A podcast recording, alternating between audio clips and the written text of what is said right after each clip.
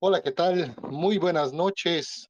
Sean bienvenidos a este nuestro podcast, Conspiradores de Historias, en un programa más dedicado, por supuesto, a los temas teatrales, a los temas que aquejan pues a todos los artistas escénicos que nos están escuchando y por qué no también a la afición que le gusta ir al teatro, ver el teatro, saborear teatro, por supuesto, un programa Conspiradores de Historias auspiciado por puertaescénica.com, Puerta Escénica, tu acceso al arte, el mejor portal en Internet para el teatro y el cine, no solo en el estado de Puebla, sino también a nivel nacional. Por supuesto, el día de hoy me estarán acompañando los conspiradores maestros, por supuesto, no podían faltar. Sergio Soregui desde el estado de Jalisco, el maestro Mario Ficacci representando a la capital del país y por supuesto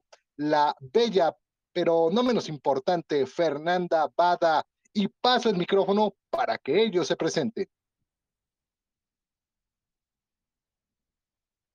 Hola, buenas, buenas noches, eh, bienvenidos. Muchas gracias, qué gran presentación, la voz oficial de los conspiradores. Fernanda, ¿cómo estás? Hola Mario, hola Marcelo, hola a todos los que nos escuchan, bienvenidos a esta conspiración, donde ahora el tema que vamos a tratar va a ser sobre el arrepentimiento de nuestros pecados. No, no es cierto, va a ser sobre eh, y el elenco para la puesta en escena.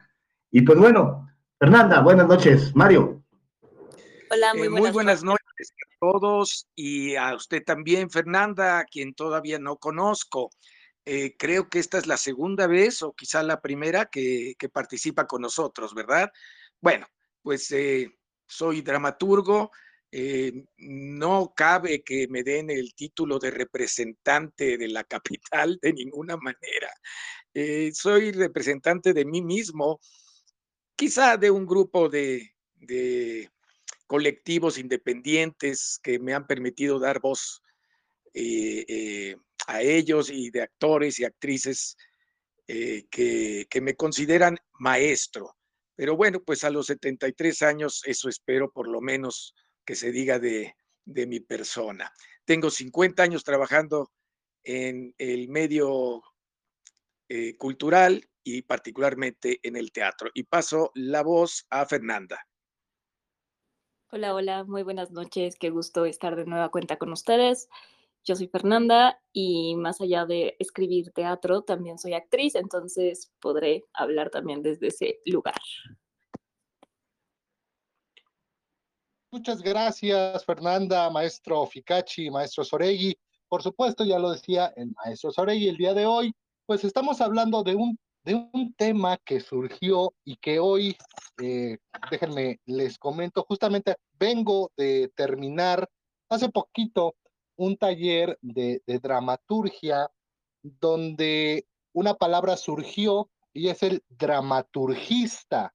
Ah, por ahí a lo mejor lo han oído, pero el tema del día de hoy justamente se evoca mucho a algo que estuvimos tratando en ese taller, porque el tema como bien lo dijo el maestro Soregui, es el texto y el elenco. Sabemos que en teatro básicamente hay un dramaturgo que escribe un texto, pero, y aquí no me dejarán mentir, muchas veces hasta ahí se queda, el dramaturgo se desaparece en todo el proceso de montaje y no lo ven hasta el día del estreno, si bien les va, pero el día de hoy pues cabe hacer esa relación entre pues ya el texto y nuestro elenco, así sea solo un actor, si es un monólogo o un elenco de varias personas. Pues iniciamos esta conspiración maquiavélica, casi casi palafoxesca con el maestro Sorey. Ah, pues bueno, vamos a dar inicio con el tema. Eh, eh, al respecto, yo tengo la experiencia de trabajar con grupos escolares con grupos de muchachos que no son actores profesionales y muchos de ellos este, luego es su primera y su única puesta en escena y su, su incursión y su conocimiento del teatro. Entonces, lo que yo trato de hacer con ellos es eh, influir lo más que se pueda y que la puesta en escena para ellos sea lo más eh, esclarecedora en su vida, que le resuelva cómo pensar, cómo resolver un trabajo en equipo, cosas así como prácticas, ¿no? Eh, eh, ya cuando me encuentro con un actor, porque uno los localiza, los actores, decía Argüelles que los actores nacen como los artistas, pues de donde se les necesita, ¿no? Y entonces uno los localiza, entre tus alumnos los localizas. Y entonces todo este preámbulo es porque la puesta en escena cuando, eh, con respecto a estos grupos que, con los que yo trabajo regularmente, es, eh, es con respecto a ellos. El texto nace con respecto al grupo que tengo, ¿sí? Y, eh, y regularmente es con el número de actores, es decir, yo inicio al revés, ¿no? ¿Cuántos actores tengo? No, pues hoy tengo cinco muchachos, dos mujeres y tres hombres. Entonces, ponte a leer obras que coincidan más o menos, ¿no? Este, luego encuentras una, luego hay que hacer una reducción. Entonces, trabajo en la adaptación del tema.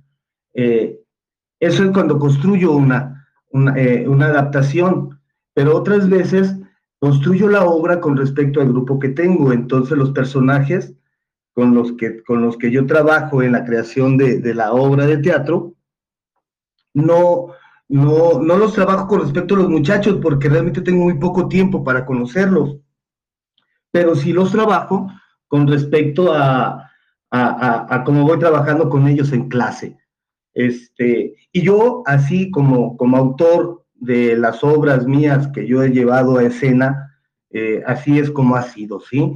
Eh, muchas veces yo tengo la obra y tengo el grupo de teatro y digo, ay, aquí puedo poner esta obra mía, pero muchos personajes los tengo que modificar con respecto a los actores que tengo, tengo que reducir eh, personajes, entonces unir dos o tres personajes en uno, y esos son los problemas con los que yo me enfrento.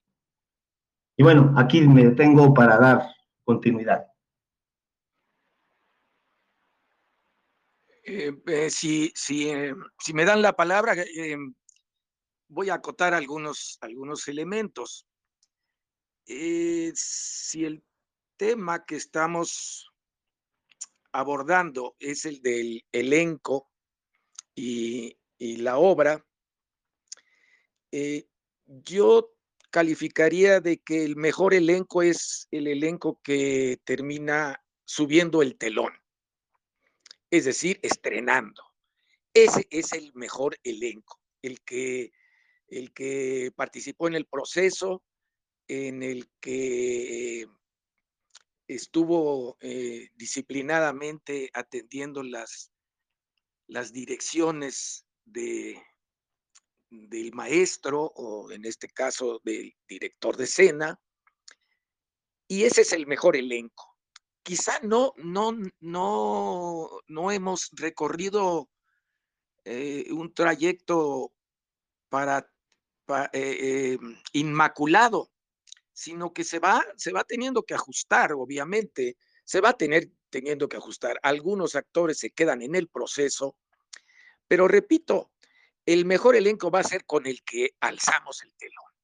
Y ese es el elenco que va a responder para una temporada que vengan los críticos y el autor mismo a decir, hombre, pues no, no, no, no es el elenco que yo hubiera esperado, pues eh, yo coincido con, con Marcelo que el autor se tiene que hacer a un lado y darle la confianza a un director o a un grupo o a un grupo tal de que se monte su trabajo.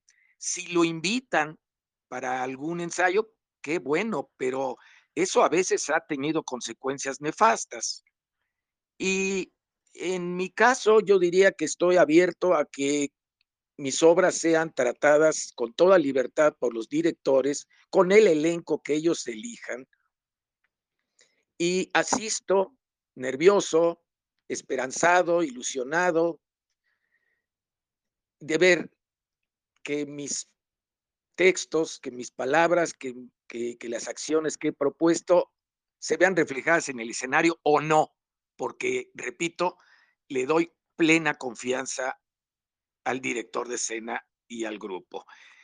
Eh, puedo recordar un par de ejemplos y se los voy a comentar si, si no los aburro demasiado.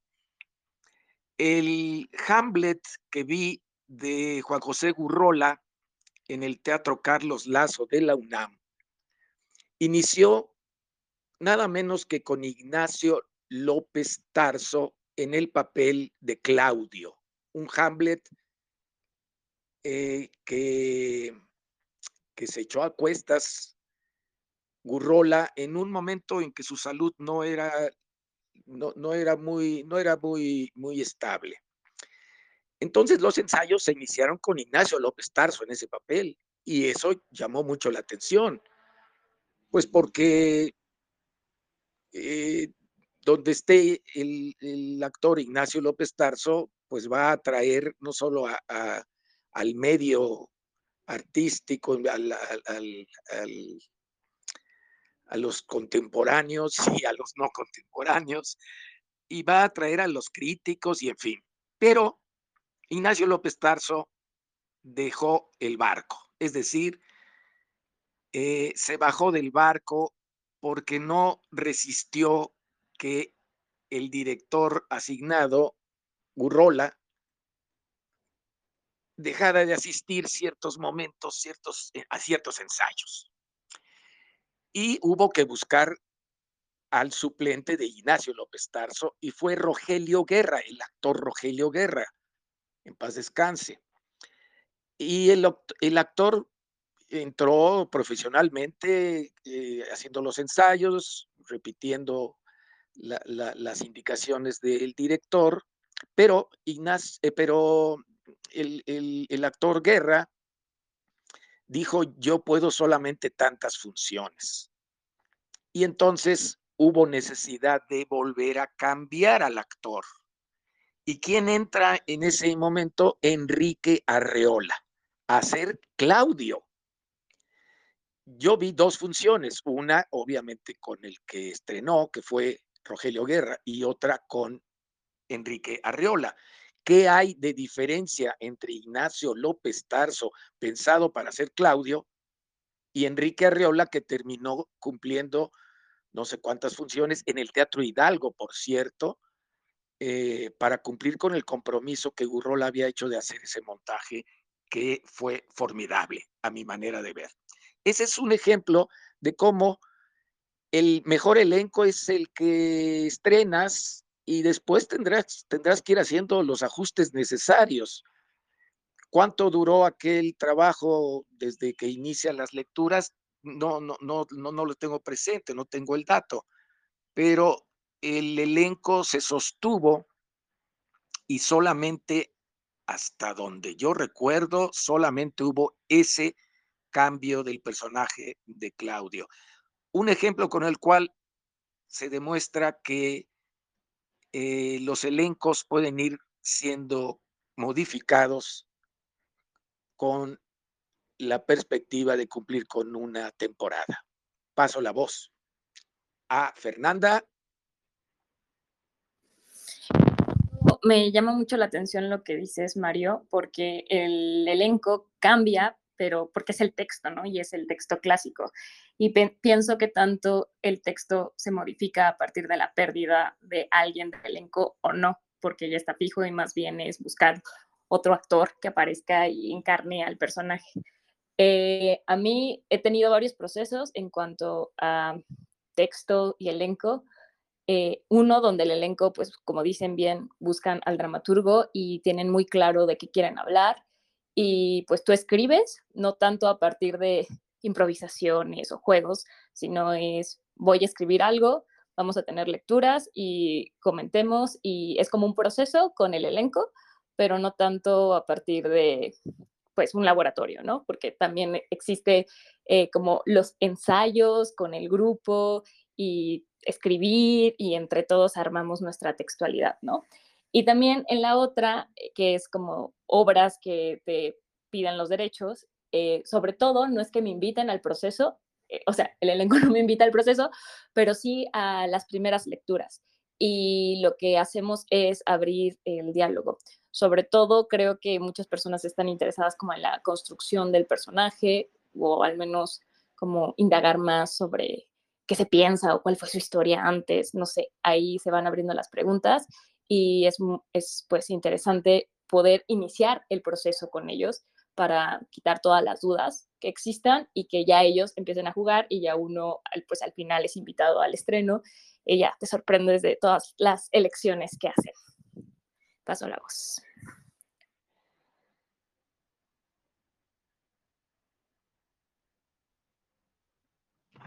Marcelo, creo que te tocaba, pero este... Está, está, un poquito.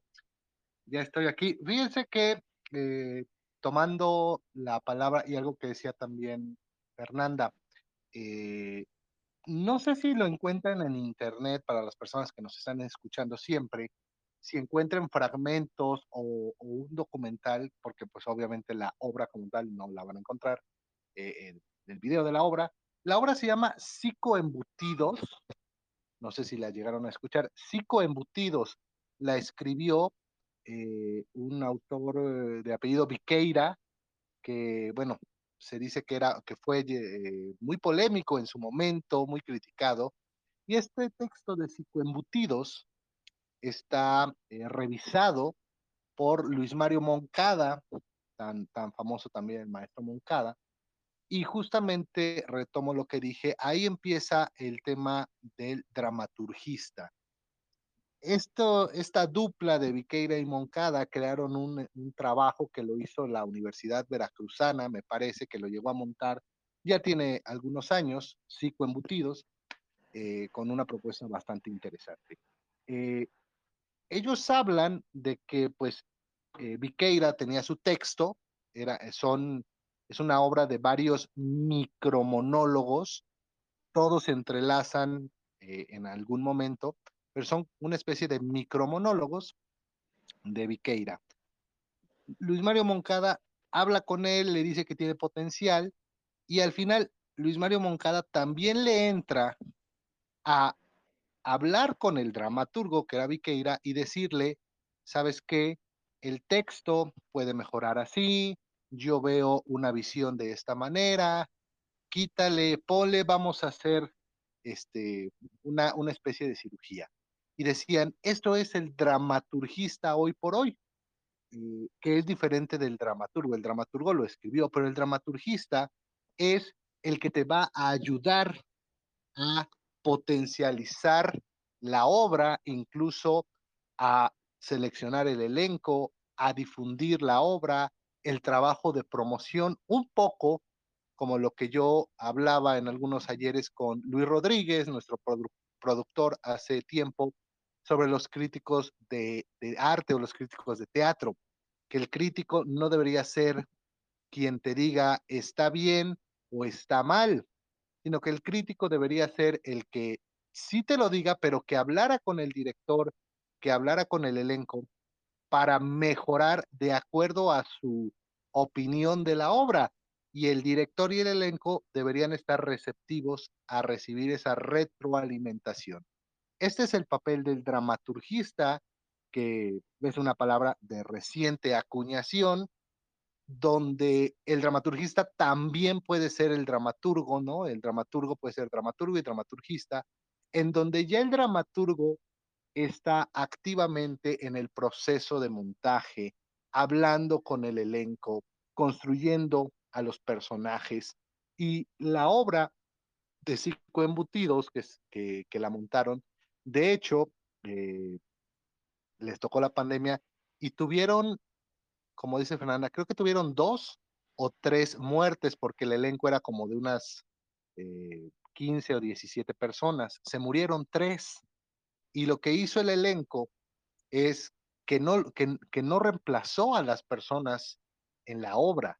Eh, cada uno tenía un espacio en el escenario y decidieron hacer una especie como de altar, eh, cámaras negras, en fin, no reemplazaron a los actores porque dijeron, aquí con este elenco no puede haber reemplazos, es la esencia no solo del personaje, es la esencia de la persona misma, del actor o actriz que se ha ido pero que no puede ser reemplazado.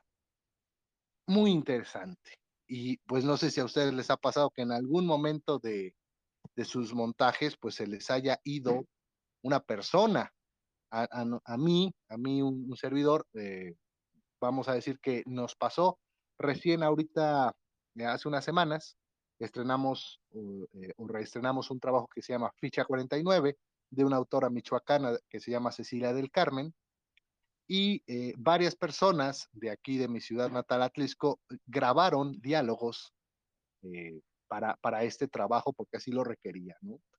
Y apenas el día del estreno, que fue un sábado ya unas semanas atrás, que el estreno fue a las 7 de la noche, uno de los, uno de los talentos de voz que prestó pues su voz para grabarlo, falleció cuatro horas antes de que pues nosotros volviéramos a, reestrenar la puesta en escena después de muchos años de tenerla guardada, ¿no? Y pues un impacto porque pues es la voz de la persona con la que estás ensayando semanas y de repente dicen, ya no está.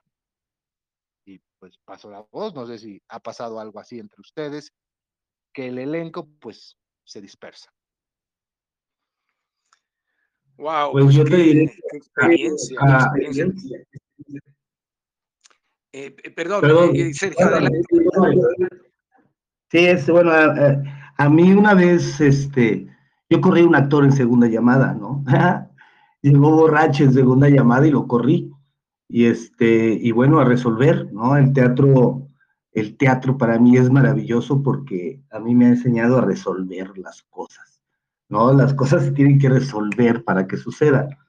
Y entonces, este, pues resolvimos con respecto a lo que dices, quiero, eh, para retomar un poco el tema, eh, voy a, irme al inicio del inicio, ¿no? La, cuando, cuando el dramaturgo escribe una obra, eh, uno escribe lo que está sucediendo en, en, tu imaginación. En tu imaginación existe Pedro, y está Juan, y está Margarita, y está el pato que habla, ¿no? Y, en tu imaginación sucede toda la acción. Entonces, eso es lo que uno empieza a resolver. ¿Cómo lo haría yo en la escena? Y entonces el dramaturgo se sienta en una mesa y empieza a resolver esa historia que trae en su, en su, imaginación, a ponerla en papel. ¿Cómo lo resolvería yo en escena? ¿Cómo pondría esto que estoy pensando eh, en una escena para que se repita y se repita y se repita las veces que tenga que repetirse? Y entonces yo escribo la obra de teatro, ¿sí? Y, escribo bajo los géneros, bajo todo esto, todo, ¿no? Escribo una tragedia, una pieza, una comedia, lo que sea. Y la escribo. Hasta ahí tengo en literatura dramática. Tengo la mitad, o bueno, tengo un completo, pero es literatura dramática. Ya lo habíamos hablado, eso lo hablamos en las primeras sesiones.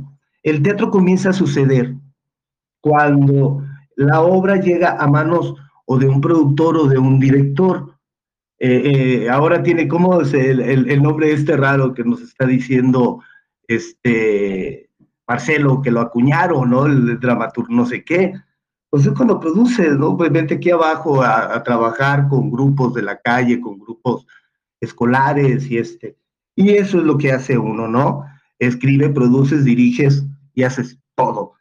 Eh, y entonces, este, a, partir de ahí comienzas a, crear a partir de lo que tienes, de los actores que tienes.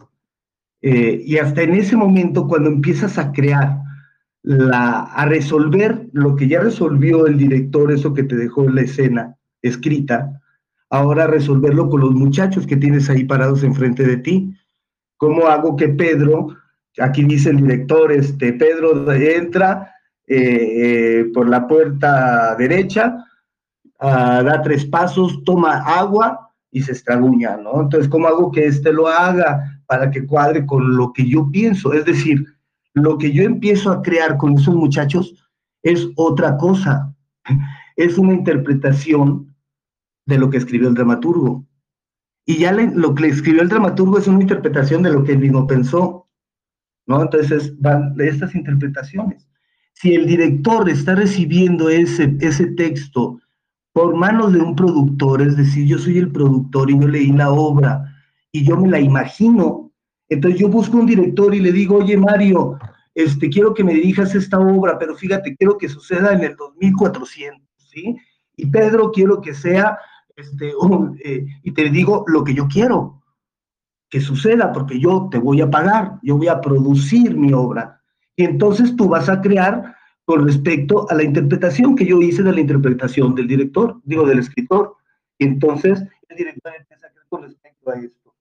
Y entonces el director empieza a transmitirle a los muchachos cómo hacer esto para crear un todo donde se junte la interpretación del director. Bueno, primero la interpretación del actor y se sume al director y esta se sume a la interpretación del productor y esta se sume a la interpretación del, del escritor. Muchas veces, eh, digo yo la verdad, muy pocas veces en la vida me tocó trabajar con el director a un lado, digo con el escritor a un lado, muy pocas veces. Muy pocas veces tuve la oportunidad de conocer al dramaturgo de la obra que yo trabajaba, ¿no? Este, muchas veces los dramaturgos ya habían muerto y otras veces pues, son, eran así como inalcanzables, ¿no? Y, y, uno estaba trabajando en el teatro callejero, eh, en el underground, ¿no? Entonces, pues son, no soñábamos con eso, de pronto se nos presentaban y los conocíamos, ¿no? Este, y eso eran sucesos importantes, sobre todo para los muchachos. que no van a ser actores, pero van a tener hijos que necesitan ir al teatro. ¿Y cómo van a ir? Pues bueno, si tienen una interacción teatral, seguramente se van a enamorar del teatro y sus hijos irán al teatro. Este, y entonces el teatro sucede. Esto es lo que yo pienso del teatro. Este, y sucede en muchas esferas. Sucede en la esfera comercial, ¿no? Eh, eh, donde eh, estás en los grandes aparadores. O sucede en la esfera estatal, donde estás en los, en los aparadores de, de, este, de las instituciones de, los, de arte que se dedican a la promoción artística de la nación, o estás en la esfera del teatro eh, popular, del teatro que sucede regularmente abajo en las bases, ¿no? Eh, pero es lo mismo, pues, lo que sucede en una esfera sucede en la otra. Y de esta forma, eh, los problemas que pasan en una, pues, se parecen mucho a los problemas que pasan en la otra, aunque no necesariamente son los mismos, ¿no? Aquí en es muy frecuente que la mitad del semestre este, el muchacho reprobó y va para afuera y se te desbarató el grupo o dejaron de ir a la mitad. Tengo un Quijote que son seis personajes. Este Quijote lo escribí porque me llegaron seis muchachos y no, sí, maestro, y no sé qué, prendidísimos, y entonces les escribí el Quijote con seis personajes. Y de pronto se, este, me quedo con un actor, con un solo actor, un muchacho y entonces reescribo y, lo, y, reescribo esa obra de seis personajes, la dejo en dos personajes. Y yo me meto a hacer Sancho Panza y al muchacho lo dejo hacer el Quijote. Este, con respecto a las experiencias esas que se te desbarata el, el, elenco eh, a la mitad de, de, de, la función, ¿no? Este, yo tuve que resolver el Quijote de esa forma. Y bueno, ya me alargué. Paso la voz. Este, ¿Quieres hablar, Fernanda, o, este, o quieres que yo eh, tome mi lugar? Toma, toma tu lugar, toma tu lugar. bueno, es que esto debiera ser un poco más, este, menos estructurado, pero en fin, eh, muchas son las cosas que, que me atraen y que me sacuden de las participaciones tanto de Marcelo como de Sergio. El hablar de lo que le pasó a Marcelo es tremendo, es tremendo yo en, mi, en mi, postura sería no, no estrenar. Si se murió cuatro horas antes el actor, yo suspendo la función, la paso a otro día y hablo con la, con la gente que haya asistido al estreno y le explico. Y, lo que hago es ir a, a ver de qué manera apoyo a la familia o, bueno, no sé. Es, es tremendo lo que, lo que estás diciendo, Marcelo, que te sucedió y no quisiera que me suceda nunca, nunca, nunca. Bueno, em, eh, ah, por lo menos tenías la voz de, del recientemente fallecido, pero qué impresión. Y, Sergio, en su calidad de, maestro, nos cuenta una serie de, de, anécdotas y de cosas por las que seguramente hemos pasado casi todos. Digo casi todos, a mí no me ha tocado demasiado esta, esta cuestión, eh, no se me ha desbaratado un grupo, tampoco he hecho obras de, ah, no, pues sí, sí, sí he hecho alguna obra de, de 14 personajes o de 14 actores al menos, pero haré, eh, recordaré un par de, de anécdotas rápidamente. Se me presenta un productor y me dice, quiero que hagas eh, quiero que, le des eh, forma de teatro a esta novela, a esta novela histórica, a este personaje. Y me dice, siendo productor de la obra, me dice, quiero que sea un monólogo. Y de entrada le dije, no, no lo acepto. Eh, llévate tu proyecto con otra persona que, que acepte hacerlo como un monólogo, porque, porque Claro, el productor lo que quiere es ganar el 90% y darle un 10% a todos los demás creativos. Quizá no fue el caso de estos porcentajes, pero en fin, yo le digo, dame la oportunidad de atenderte y de hacer una obra de teatro con lo que me estás proponiendo, pero no como monólogo. Y le hago una obra con cuatro personajes.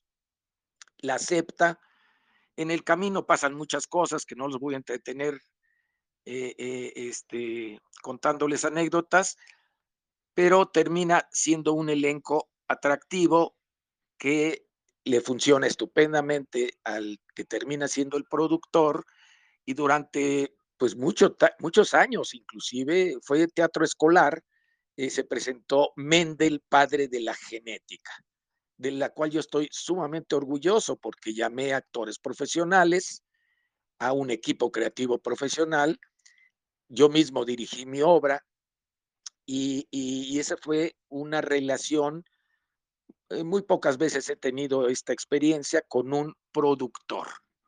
Bien, eh, conozco otra, otra anécdota relacionada entre autor y director y es la de Santísima, un musical del el dramaturgo Sergio Magaña, que le da su obra a Germán Castillo para que la monte. Germán Castillo llama un elenco, incluyendo a Marta Verduzco, les estoy hablando de hace 40 años, en donde la maestra y gran actriz Marta Verduzco estaba hecha un cuero, una mujerona vital, con unas piernas preciosas, un talle eh, este, reducido y con las calidades de actuación de Marta Verduzco. Pero cuando la ve el autor, se enoja con Germán Castillo de un, una, un, un enfrentamiento que llegó a los periódicos y que tardó mucho tiempo Germán Castillo en volver a tener amistad con Sergio Magaña, porque Sergio Magaña decía, la, matrona del el burdel tiene que ser una mujer gorda, fea, eh, este, desagradable, que maneja a las prostitutas del, del, del burdel. No puede ser alguien como Marta Verduzco que compita con, con las pupilas, porque quien llegue va a querer tener sexo con la madrona y no con las pupilas. Ese era el argumento de Sergio Magaña y no le faltaba algo de, razón, pero, pero la obra fue un éxito, fuimos a España, yo era el, el jarameño, el, el, torero que llega a conquistar a, Santa, que era en ese momento Diana Bracho. Tuvimos mucho éxito, tanto en México con las temporadas que dimos, como en España. Y, Sergio Magaña tuvo que aceptar que al darle la obra a Germán Castillo, le estaba autorizando a que resolviera el elenco y muchas otras cosas. estas son dos, experiencias que, que, son interesantes. Eh, hay una más que yo creo que ya he comentado aquí entre el autor y su directora, Hugo Argüelles, que le da el texto a, ay, no me voy a acordar de la directora, perdónenme, Ostrowski, eh, eh, no, no recuerdo bien el nombre, el, apellido de la directora, en la UNAM. Y ella muy amablemente invita a Hugo Argüelles, autor de, aquella obra, algo de huesos, algo de huesos es el nombre de la obra, y, y Hugo Argüelles asiste a ver el ensayo general y en ese momento le quita los derechos a la directora, porque no le satisface el montaje ni las explicaciones que Jenny, ahorita cayó, me cayó en la memoria el nombre, Jenny, no me acuerdo el apellido, le, le da le da, le da explicaciones al autor y, Hugo Argüelles le dice, te quito los derechos, no, no te doy permiso de, de estrenar. Estas cosas también suceden, estas cosas también suceden. Los autores a veces se llevan ese gran golpe, pero pues aquella escuela de Rodolfo Usigli, de, de, los dramaturgos de, principios del siglo XX o de mediados del siglo XX, en que hay una competencia entre a ver quién es más creativo, si el autor o el director, y que prevalece todavía en, algunos círculos creativos, en algunos círculos, prevalece, este, ya está superada, ya está, ya está superada. Eh, hay directores que lo primero que hacen con un texto es censurar todo lo que sean las didascalias, las, acotaciones. Y eso me parece que es un error también. Pero acabo de leer una, una obra el, armario de las abuelas de Guillermo Schmiduber, un autor muy interesante, mexicano, que vive en Estados Unidos y allá da clases, y la obra es 90% de acotaciones y unos cuantos diálogos. Ahí Guillermo Schmiduber está dirigiendo la obra en su texto y eso sinceramente es, es este, coartante para, para cualquier director que acepte montarla, porque si Guillermo Schmiduber la llega a ver estrenada, pues se va a llevar un, un, susto tremendo, porque lo que pide es que se haga la obra con marionetas en todo caso. Pero en fin, esas son anécdotas que les comparto y creo que debemos de aceptar que las acotaciones deben ser las mínimas para darle libertad al director y resolver la cuestión de los elencos. Porque si, si va a haber un enfrentamiento entre director, dramaturgo, dramaturgista y elenco, pues estamos, estamos lucidos, ¿no? Y a mí me parece que lo hermoso del teatro, además, una de sus, de sus grandes aciertos en, en toda su historia eh, de, toda la historia del teatro es que es un arte vivo. Es un arte que solamente sucede un par de horas en un lugar en donde asisten unos cuantos espectadores y ahí se realiza el fenómeno. Sucede y ahí se acaba. Y vuelve a renacer al otro día en que tienes temporada. Y no es como una obra plástica, no es, no es como, como la obra de un, de un pintor que cuelgan su, su, su lienzo y uno va a ver su lienzo cuando se le da la gana y hace sus propias interpretaciones y ve el lienzo y a un lado hay otro más y, y, se pasa de un lienzo a otro en un museo, una galería o en la propia casa del autor, del pintor. Eh, eh, el teatro no es así. El teatro tiene una vida, una vitalidad, una, un pulso que solamente se puede comparar con el teatro mismo. Paso la palabra. Eh, justo pensando en este arte vivo, en los integrantes que forman el elenco, pienso mucho en textos que se redimensionan por la ausencia o por la elección de cierto elenco. Eh, pongo casos. Em, en una obra que hablaba mucho de la ausencia, en la que estuve participando como actriz, fue el texto se generó a partir de un laboratorio escénico.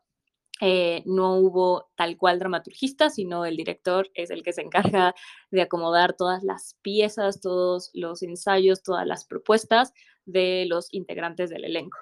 En una ocasión, no, no tan triste como lo de Marcelo, un, actor se empezó a sentir muy mal antes de, función y dijo no, no, logró, no logró entrar a escena.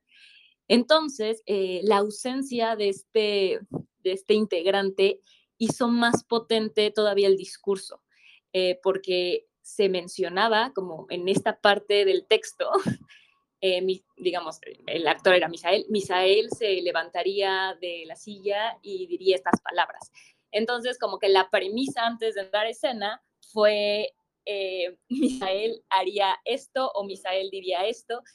Y entonces la gente que pues iba, o sea, que había ido, sabían que pues, sí había un Misael y que sí hacía eso, pero los nuevos, justo una lectura completamente novata, es como, oh, como que había algo que le dio como más carnita a pues, el tema que estábamos abordando.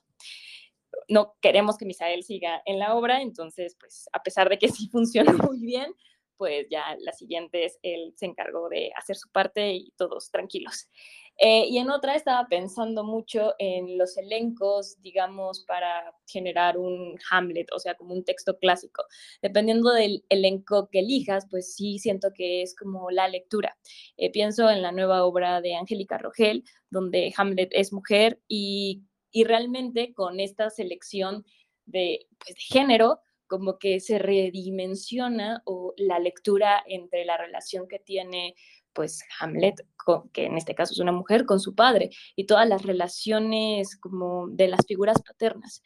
Entonces creo que, justo el elenco también puede generar una lectura distinta de, un texto y pues ahí por eso son como las elecciones de dirección y así.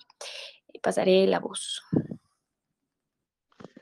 diferentes, diferentes conceptos, diferentes temas, diferentes anécdotas, es lo que pues en esta conspiración estamos escuchando, en esta conspiración que pues todos los conspiradores han aportado su grano de arena en torno a un tema pues bastante eh, interesante, un tema que no se va a acabar nunca, el texto y el elenco. Verdaderamente, pues para las personas que nos están escuchando, las personas afines al teatro, seguramente escuchando las intervenciones de nuestros conspiradores, se acordarán, vendrá a su mente alguna experiencia que pues a cada uno nos haya pasado. Ahorita pues lo hemos estado comentando todos nosotros, lo que nos ha pasado. Yo quisiera, por supuesto, a invitar pues a todos nuestros conspiradores, maestro Soregui, Fernanda, maestro Picachi, pues a hacer una conclusión, una conclusión de este tema, el texto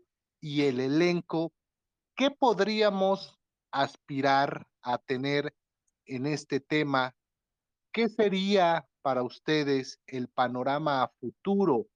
¿Cuál podría vislumbrarse como la relación futura entre el texto y el elenco? Maestro Soregui, pues, o, Fernanda, o quien sea, o como dice el maestro Ficachi, vamos a desconstructurar todo esto, Dios santo. Si quieres, eh, yo tomo la palabra nuevamente y trataré de ser concreto. Trataré, no, no digo que seré fatalmente concreto, pero lo intentaré.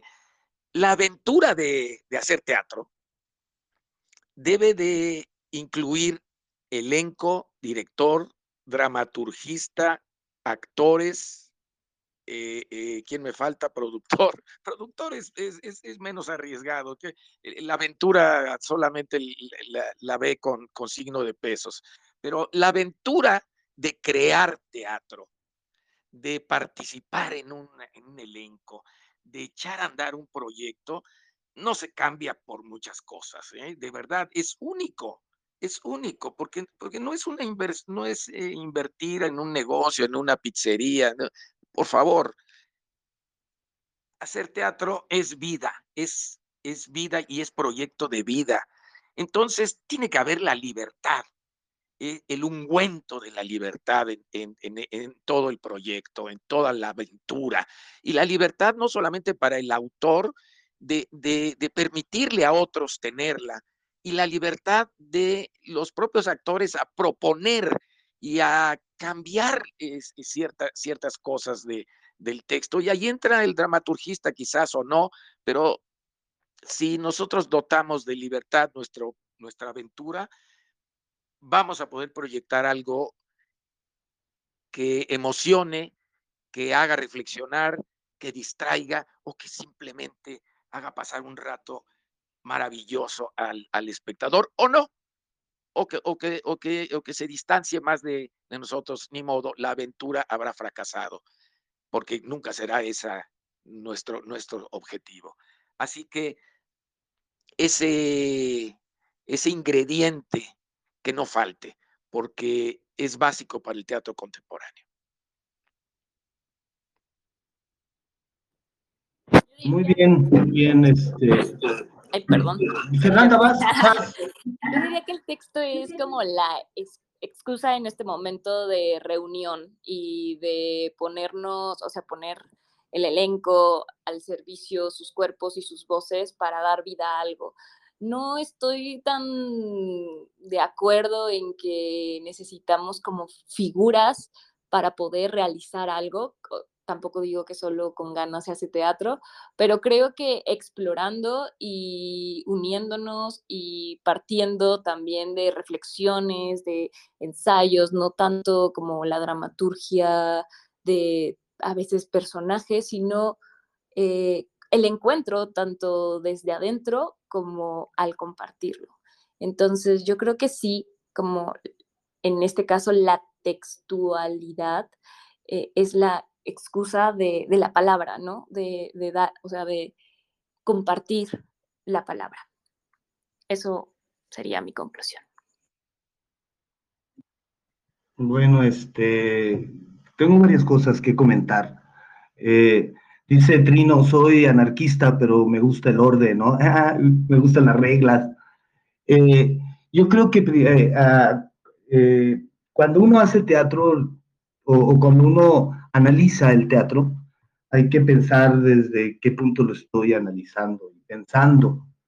Entonces, este, si, si la relación entre el texto y el y, el elenco lo estoy viendo desde el punto de vista de dramaturgo, dramaturgo, ¿no?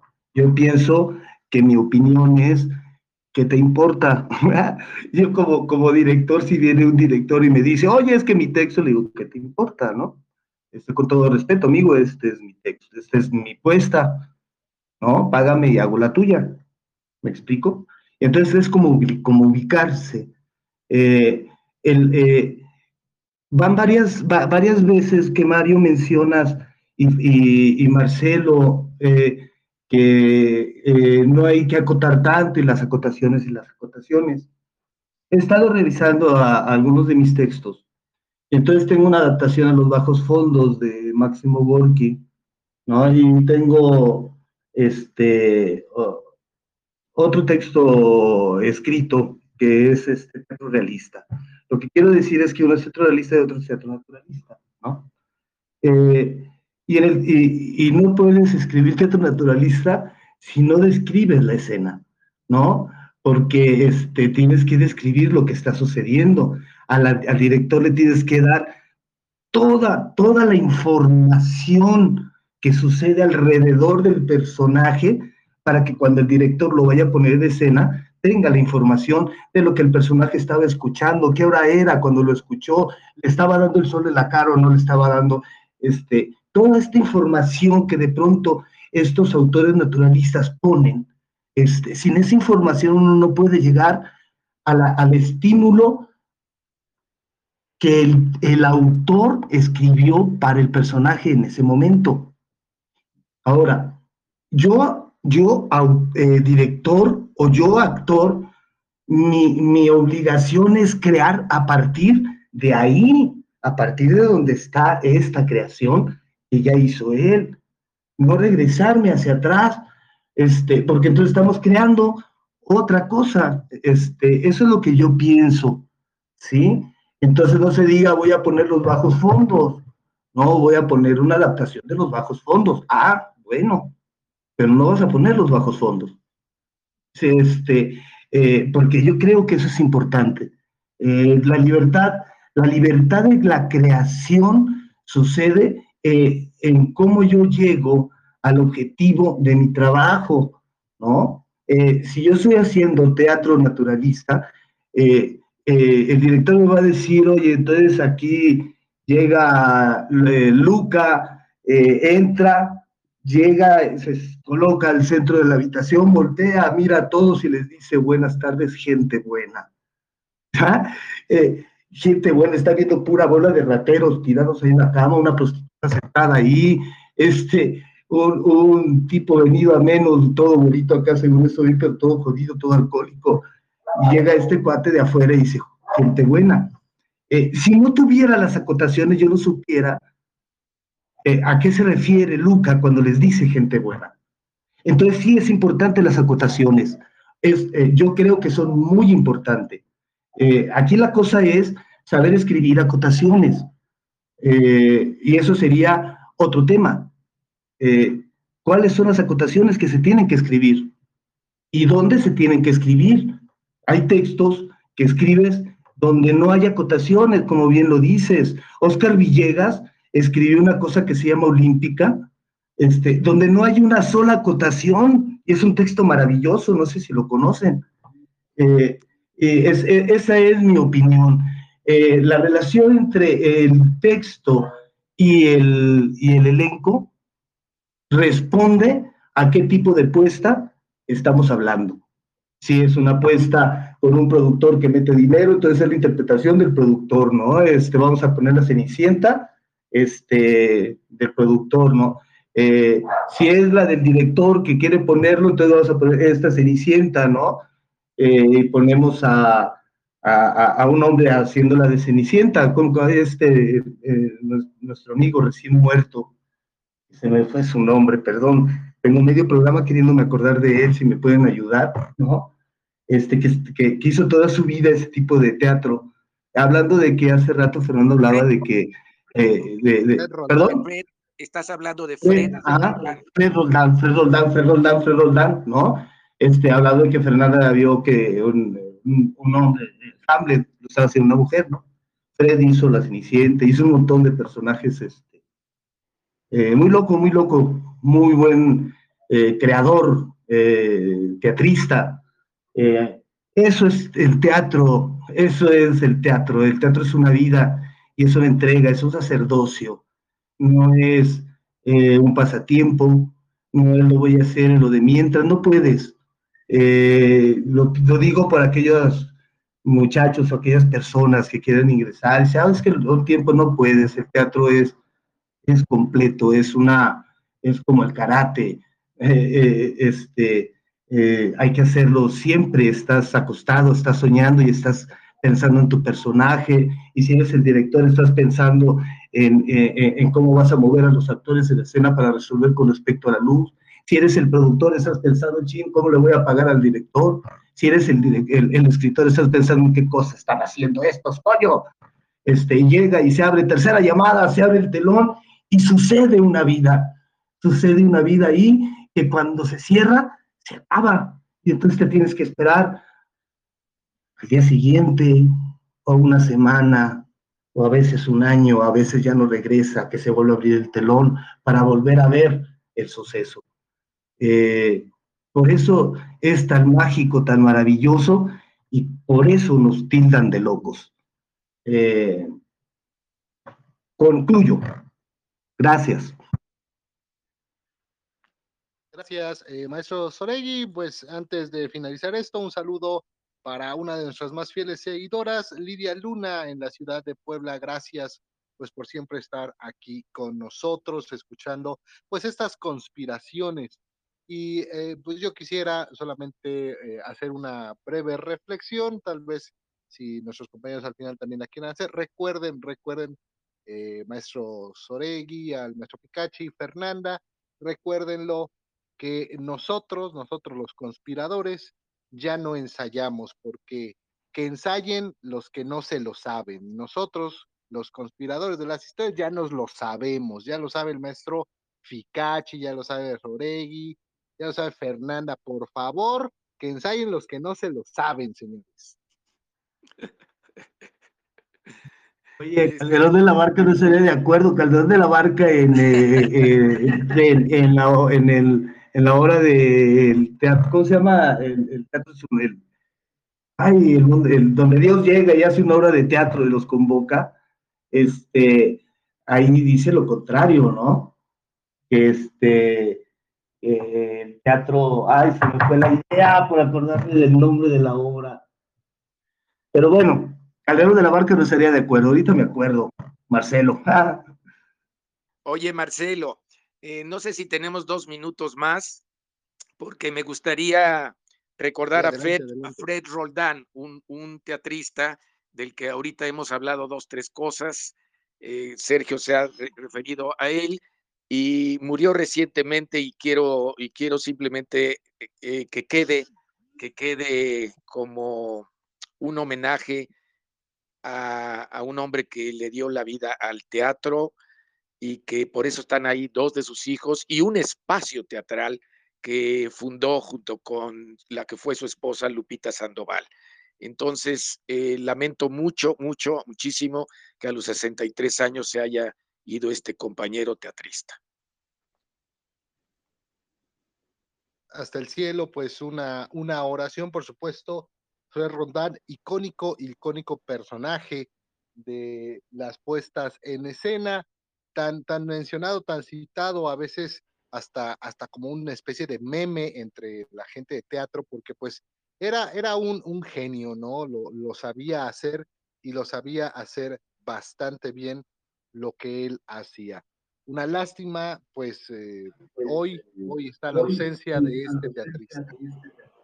Ya me acordé, ya me acordé. Dice el, pobre que una obra, por mucho que uno se la sepa, cuando se va a reestrenar, si uno no la ensaya, seguramente saldrá mal. Eso dice Calderón.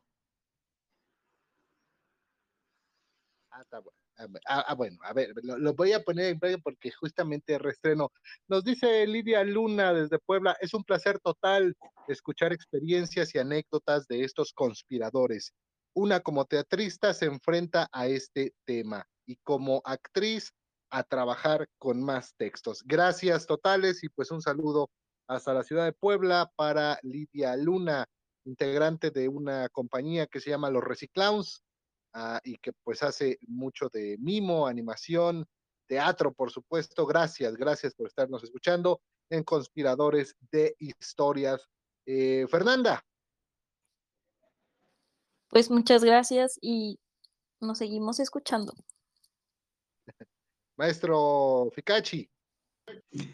Pues eh, eh, recordemos, recordemos también a los que se han ido y respetemos en la medida que así lo deseemos al autor y a las propuestas de los, de los actores, porque no dejará de ser, como repito, una gran aventura lanzarnos al vacío con un grupo de teatro para hacer eso, teatro.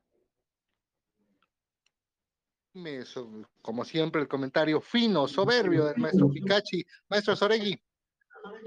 Un placer estar con todos ustedes, un placer que nos escuchen, eso es, es mágico, ¿no? Este, por sustituir la escena con sus oídos también, los oídos miran, ¿no? Este, el alma, es, el alma tiene eh, muchas formas de comunicarse con el mundo exterior, son los oídos, eh, los, eh, los ojos, que son precisamente los que hacen que, una, que un arte sea de las artes, ¿cómo le llaman? Este, de las artes grandes, ¿no? De, las artes sublimes, de, que lleguen a ser bellas artes, porque pueden disfrutarse sin tocarse, ¿no? Nada más con, con mirarse y con escucharse, este, y, y, poder seguir haciéndolo y morir eh, haciendo teatro eh, debe de ser un verdadero honor.